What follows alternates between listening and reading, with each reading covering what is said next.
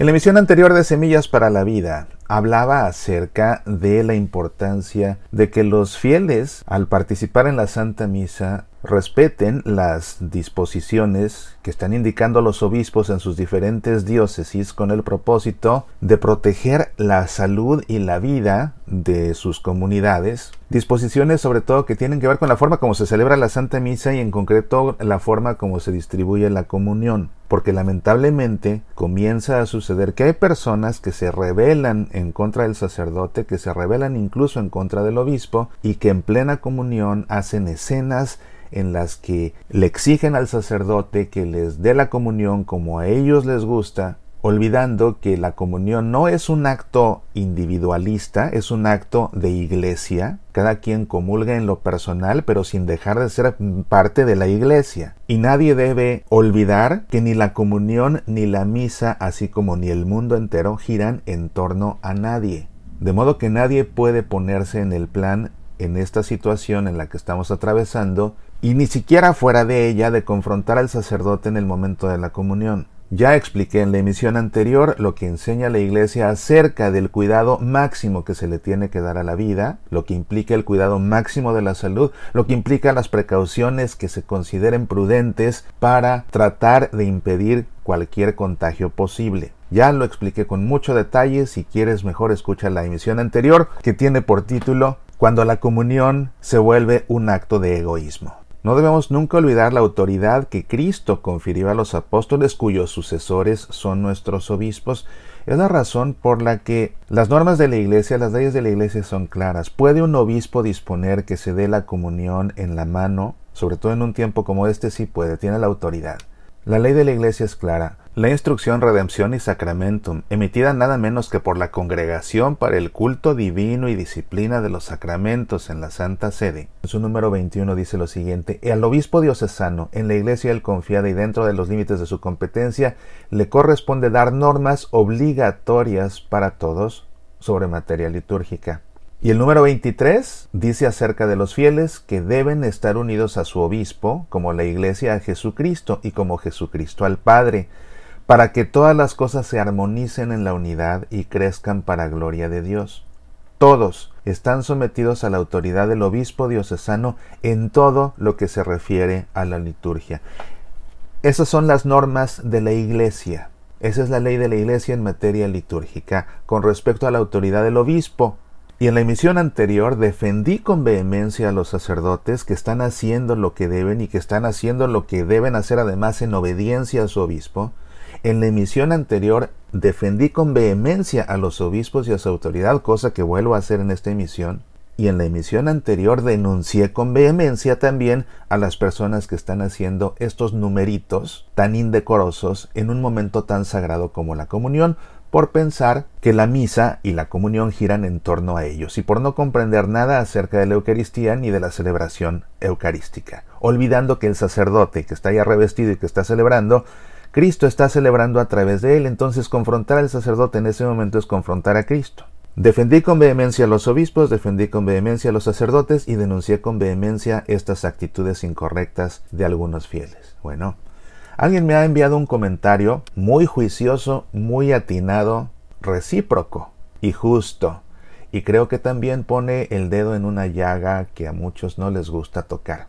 Y, en honor a la justicia y a la reciprocidad, voy a leer este comentario en esta emisión que si la emisión anterior le puse por título Cuando se hace de la comunión un acto de egoísmo, el título de esta emisión es Cuando se hace de la misa un acto de egoísmo. El comentario dice así, muy cierto lo que dices. Creo que también algunos de nuestros queridos sacerdotes deberían de poner de su parte, ya que cuando no había pandemia se cometían muchos abusos litúrgicos, que también son egoístas, y por más que les decimos, ellos tampoco hacen caso. Si todos somos iglesia, pues creo que debemos acatar las disposiciones, tanto laicos como sacerdotes. Tanto nosotros debemos obedecer, tanto también ellos, cada uno en la trinchera donde se encuentra. Quien ha escrito este mensaje tiene toda la boca llena de razón. Y ha escrito con mucho respeto, pero ha escrito una gran verdad.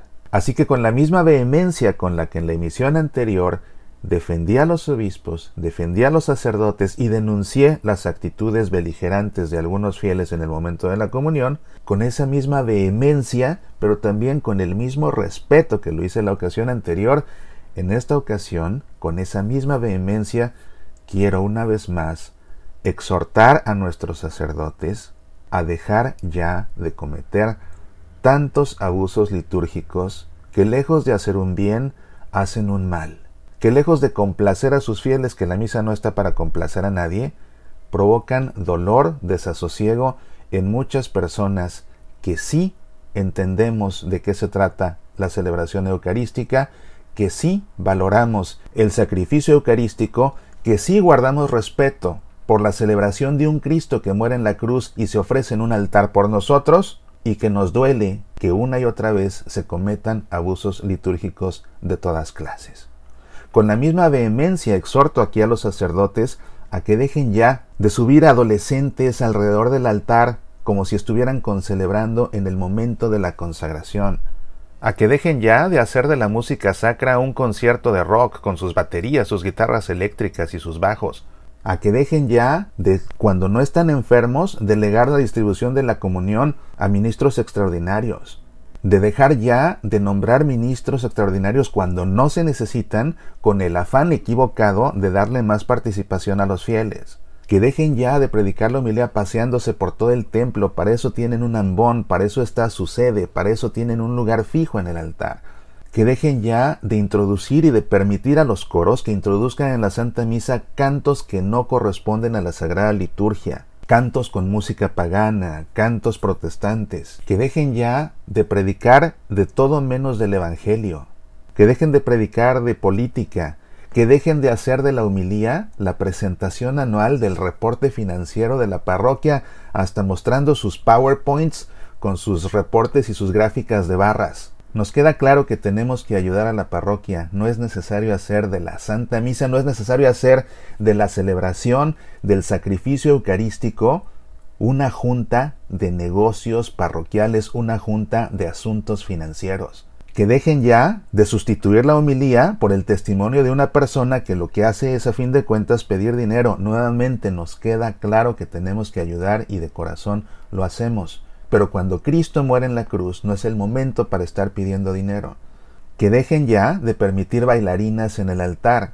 Que dejen ya de animar las homilías con títeres, con marionetas y con payasos y de hacer circo, maroma y teatro. Que dejen ya de poner pantallas con videos, con videos para ilustrar de fondo lo que se está leyendo en las lecturas. Que dejen ya de cualquier cosa que atenta contra la celebración correcta y auténtica de la Santa Misa. Porque también, así como he leído las normas acerca de la autoridad de los obispos, las normas acerca del derecho de los fieles son claras.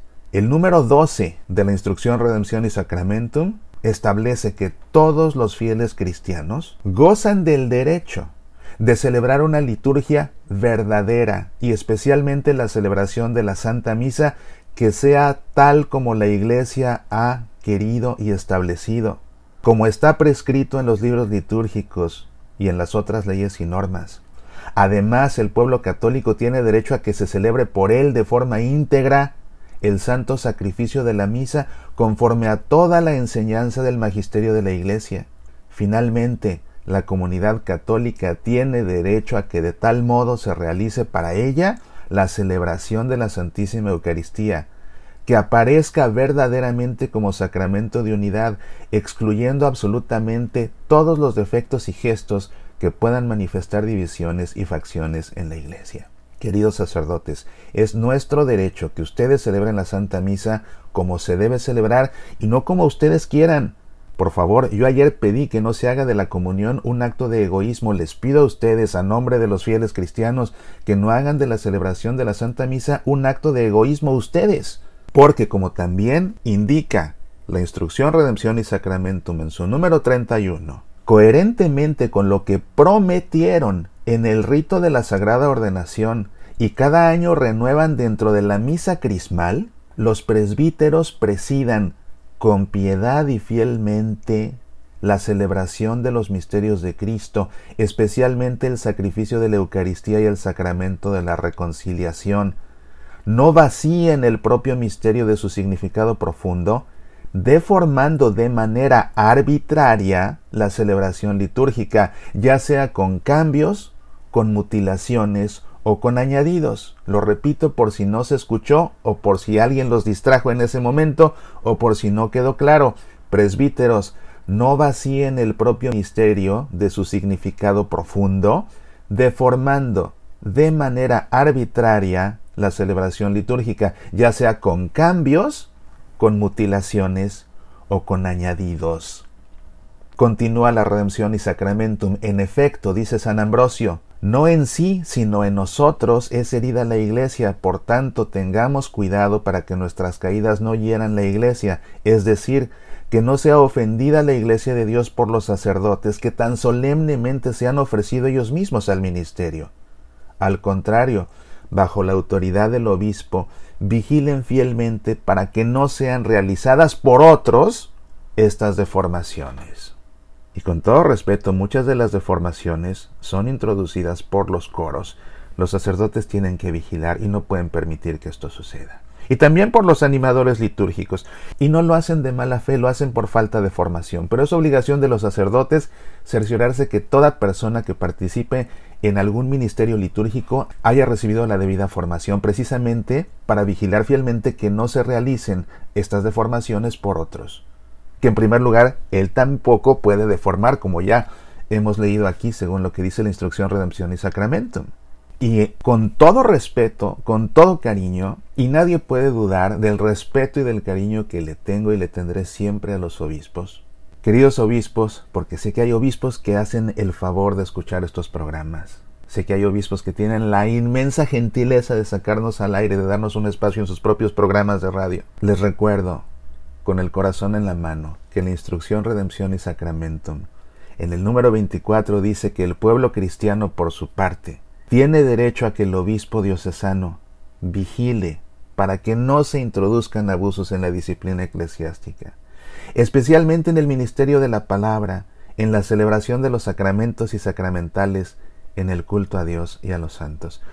Queridos obispos, con todo respeto, después de tantos años después de tantos años participando activamente en la vida de la Iglesia en diferentes flancos apostólicos, he podido constatar, muchas veces con tristeza y perdonen ustedes a veces con cierta frustración, que tal parece que el tema de los abusos litúrgicos siempre entra en la última prioridad de sus agendas pastorales, y es por lo que han proliferado tanto. Y no es cuestión de rubricismo, no es cuestión de ortodoxia litúrgica por el afán de la corrección y de la normativa, no, no, no. Ustedes saben mejor que yo porque ustedes son sucesores de los apóstoles, gran parte de la crisis de fe que se atraviesa, pensemos simplemente en el ejemplo claro, porque tenemos el dato, lo que sucede en Estados Unidos, ese 76% de católicos que ya no creen que Cristo está presente en la misa, ese 78% de católicos hispanoparlantes en Estados Unidos que tampoco creen que Cristo está presente en la Eucaristía, en gran medida se debe a los abusos litúrgicos que haciendo de la misa un espectáculo, una reunión social, no dejan que los fieles sientan que en efecto está Cristo presente al no haber reverencia. Esa es la cuestión fundamental. Y sé que para los obispos es difícil. ¿Por qué? Porque cuando los obispos van a una parroquia, por ejemplo, a celebrar una confirmación, ¿qué es lo que sucede? En la parroquia, cada vez que ve el obispo, o aunque vaya de invitado a celebrar una misa dominical, saben en la parroquia que ve el obispo y se esmeran porque todo se celebra de la manera más pulcra, perfecta e impecable. Es difícil que ustedes noten cuántos abusos se cometen cuando todo se celebra perfectamente bien porque el señor obispo está presente. Es más, ustedes tienen sus ceremonieros, señores obispos, y muchos de los ceremonieros precisamente antes de que ustedes vayan a celebrar alguna parroquia, le piden al párroco que envíe toda la celebración tal cual para aprobar o ajustarla o corregir lo que se tenga que corregir de manera que cuando ustedes celebren todo se haga bien independientemente de los abusos que se cometen domingo a domingo, si no es que diariamente en esas parroquias. Es importante que ustedes vigilen. Tal vez yo no sea nadie para decirles qué es lo que deben ustedes hacer. Simplemente se los pido. Se los pido a nombre de los fieles cristianos, que nuevamente, a nombre de los fieles cristianos que amamos la Eucaristía porque comprendemos que lo que estamos celebrando es el sagrado misterio del sacrificio del Hijo de Dios que se ofrece, que da su sangre, que da su cuerpo en sacrificio por nuestra salvación. Por favor, sacerdotes, no hagan de la Santa Misa un acto de egoísmo. Soy Mauricio Pérez, estas son Semillas para la Vida.